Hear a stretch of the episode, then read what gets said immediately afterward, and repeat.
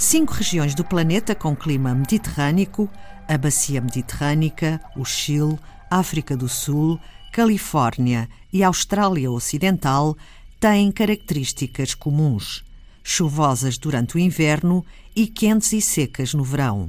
Por isso, são mais afetadas pela ocorrência de grandes incêndios. 22 investigadores destas regiões realizaram um trabalho de análise sobre as atuais políticas de gestão de incêndios, que teve um artigo publicado na revista Environmental Research Letter.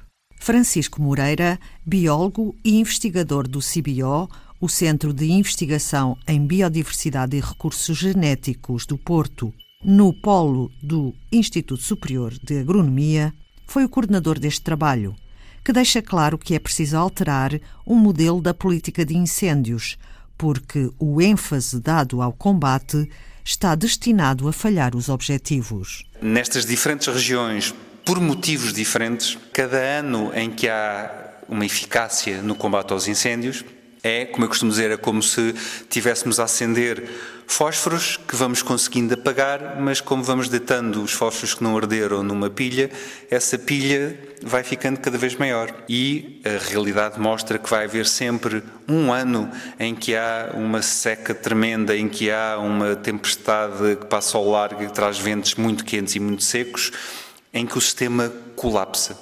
E eh, quando o sistema colapsa, o resultado são estes mega incêndios. E, portanto, de certa forma, cada vez que temos sucesso neste contexto, só estamos a adiar a ocorrência em anos futuros de uma catástrofe. E se percebermos isso, então, como nós argumentamos no artigo, mais vale ver os incêndios como se fossem terremotos. Ninguém pensa em combater o terremoto. E a única coisa que podemos fazer é estar preparados para minimizar os estragos causados pelo terremoto. E, portanto, esta é uma, uma visão uh, uh, que é um bocadinho, talvez, uh, diferente do habitual. Sejamos claros, não quer dizer que a eficácia da gestão e do combate não minorem o problema, mas a verdade é que a larga escala, a longo prazo, de ano para ano, como estamos a ver este ano na Austrália, que são dos países mais avançados na tecnologia, no combate, etc., eh, não resolve o problema. Agora, focando-nos no exemplo português, com as alterações do clima e com o abandono progressivo do mundo rural e da agricultura. Por cada ano em que temos sucesso no combate, pois a biomassa do território vai crescendo e vai sempre haver um ano e a verdade é que ainda é difícil perceber, mas os anos de ocorrência de grandes incêndios sugerem que se calhar 10, 15 anos é o intervalo de tempo entre mega incêndios, um ano de mega incêndios como foi 2017 e o tempo necessário para a vegetação eh, começar a recuperar na ausência de gestão, começar a crescer, etc. E passados 10, 15 anos voltemos a ter as condições para haver outra vez mega incêndios. Nós sabemos que nem todos os tipos de floresta apresentam a mesma intensidade de fogo se forem percorridas pelo fogo, nem todos os tipos de agricultura têm a mesma capacidade de diminuir a intensidade do fogo e uma componente muito importante que no caso australiano é mais grave ainda, todo aquilo que nós chamamos de interface urbano-rural. Portanto, há duas formas de se pensar num povoamento urbano, numa aldeia, numa povoação, numa cidade. Uh, aquilo que se passa em Portugal e na Austrália é diferente. Em Portugal, o que é que temos? Temos que havia um conjunto de aldeias que estavam em zonas de montanha, pensemos em todas as serras do norte e do centro do país, essas aldeias eram ocupadas por uh, habitantes que desenvolviam agricultura. E, tipicamente, à volta de cada aldeia havia uma espécie de, de, de anel de protetor. protetor. de pequenas hortas, uh, terrenos agrícolas, pastos, etc. Com o abandono da agricultura, esse anel protetor que existia à volta das, das aldeias foi sendo abandonado e a vegetação ou foi crescendo, ou foram começando a ser eh, plantados eh, pinheiros ou eucaliptos para rentabilizar um bocadinho o terreno, etc. Qual é o resultado? É que a floresta foi crescendo para dentro da aldeia e a aldeia deixou de ficar protegida. A resposta a este problema não está na floresta, está na agricultura. A política agrícola deveria, no caso mediterrâneo e no caso português, deveria incluir mecanismos para reabilitar a atividade agrícola na envolvência das aldeias. Tal como existem medidas de política chamada agroambiental, em que se tenta promover uma agricultura amiga da natureza e da qualidade da água, etc.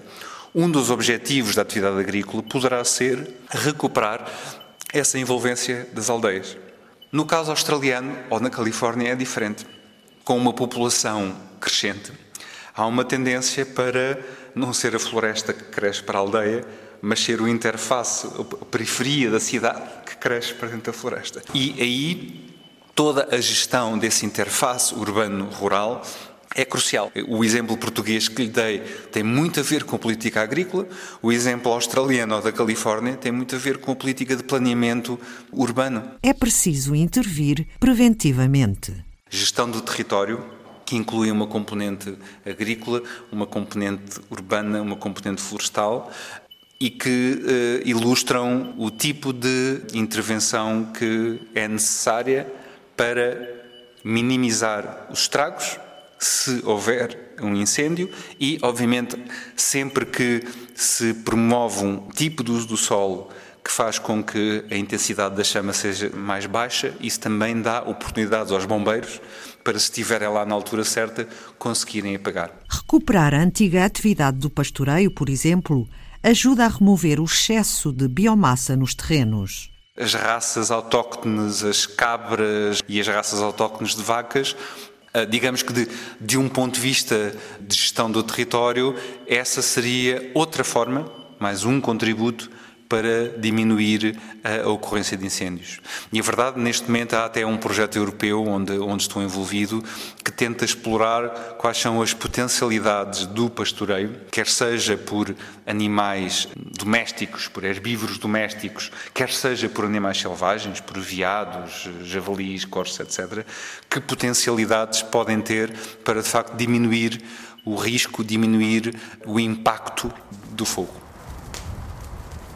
O estudo também mostra a necessidade de preparar as populações para a defesa contra os incêndios, embora já se notem algumas melhorias. Em alguns países essa abordagem está muito desenvolvida e noutros países, e Portugal era um desses casos, estava muitíssimo pouco desenvolvida, não é? E eh, a verdade é que eh, voltei há, há pouco tempo a uma dessas aldeias na Serra do Açor, onde, eh, onde agora e pela primeira vez, no centro da aldeia, está um painel que diz claramente em caso de incêndio este é o local para onde todas as pessoas devem, devem refugiar-se.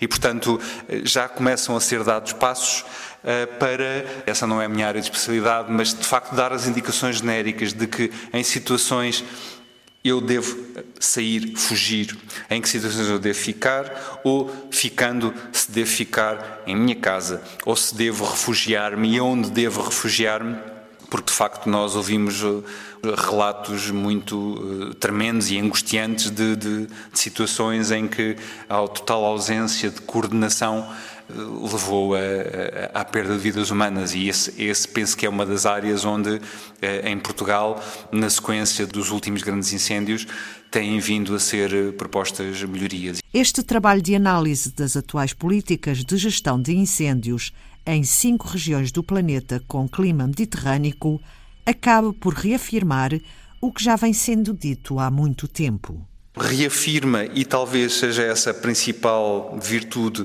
compara pela primeira vez as diferentes regiões, diagnostica um, faz um diagnóstico de um problema que é comum e, portanto, todas estas regiões mediterrânicas têm este problema do combate não resolver. Não é? E, de facto, temos de ter a noção que com as alterações climáticas atingem-se dimensões de chamas e intensidades de calor que dizem os peritos na área da física do fogo que tudo quando se larga lá de cima dos aviões evapora antes de chegar cá abaixo. Todas estas uh, tempestades novas, estas nuvens, estas formações novas que, que nem sequer eram conhecidas, vão piorar a situação e de facto sugerem que mais vale ser pragmático e assumir que o combate não vai resolver o problema. Portanto, há uma mensagem política muito importante que é não respondam a mais incêndios com mais aviões, mais meios aéreos. Eh, eh, o combate vai continuar a ter um, um papel muito importante, em particular na salvaguarda às, às populações, mas o combate não resolve o problema. Até porque, e essa também é a mensagem, nós precisamos que arda, literalmente precisamos que arda. O fogo é parte do, do ecossistema. Aliás, isso faz-me lembrar que não, não, não, não comentei consigo aqui nesta conversa a outra ferramenta muito importante para a gestão do território que se chama fogo controlado e que possivelmente é a ferramenta mais barata, a ferramenta mais barata que existe por unidade de área e que consiste em queimar de forma controlada durante o inverno áreas que depois evite que ardam ou que ardam com grande intensidade durante o verão. Uh, aí também há, há alguns destes países em que, por exemplo, a legislação proíbe a implementação dessa técnica e em muitos países há uma chamemos resistência social que é compreensível. Uh, então como é que é? Vão estão a pôr o monte a arder? Esse tema, o, o fogo como uma ferramenta para combater o fogo, é um paradoxo, mas é das ferramentas mais uh, eficazes e daquelas que, num contexto de abandono agrícola, possivelmente permite, com a mesma quantidade de euros, tratar uma área geográfica maior. E, portanto, o fogo e o uso do fogo, neste contexto de abandono, pode ser uma ferramenta muito importante como forma de mitigar o impacto dos incêndios. Francisco Moreira, coordenador do estudo em cinco regiões com clima mediterrâneo, que reafirma a necessidade de alterar o paradigma da política de incêndios e recomenda que os investimentos em recursos humanos e financeiros sejam equilibrados entre o combate e a prevenção. Foi Antena 2 Ciência.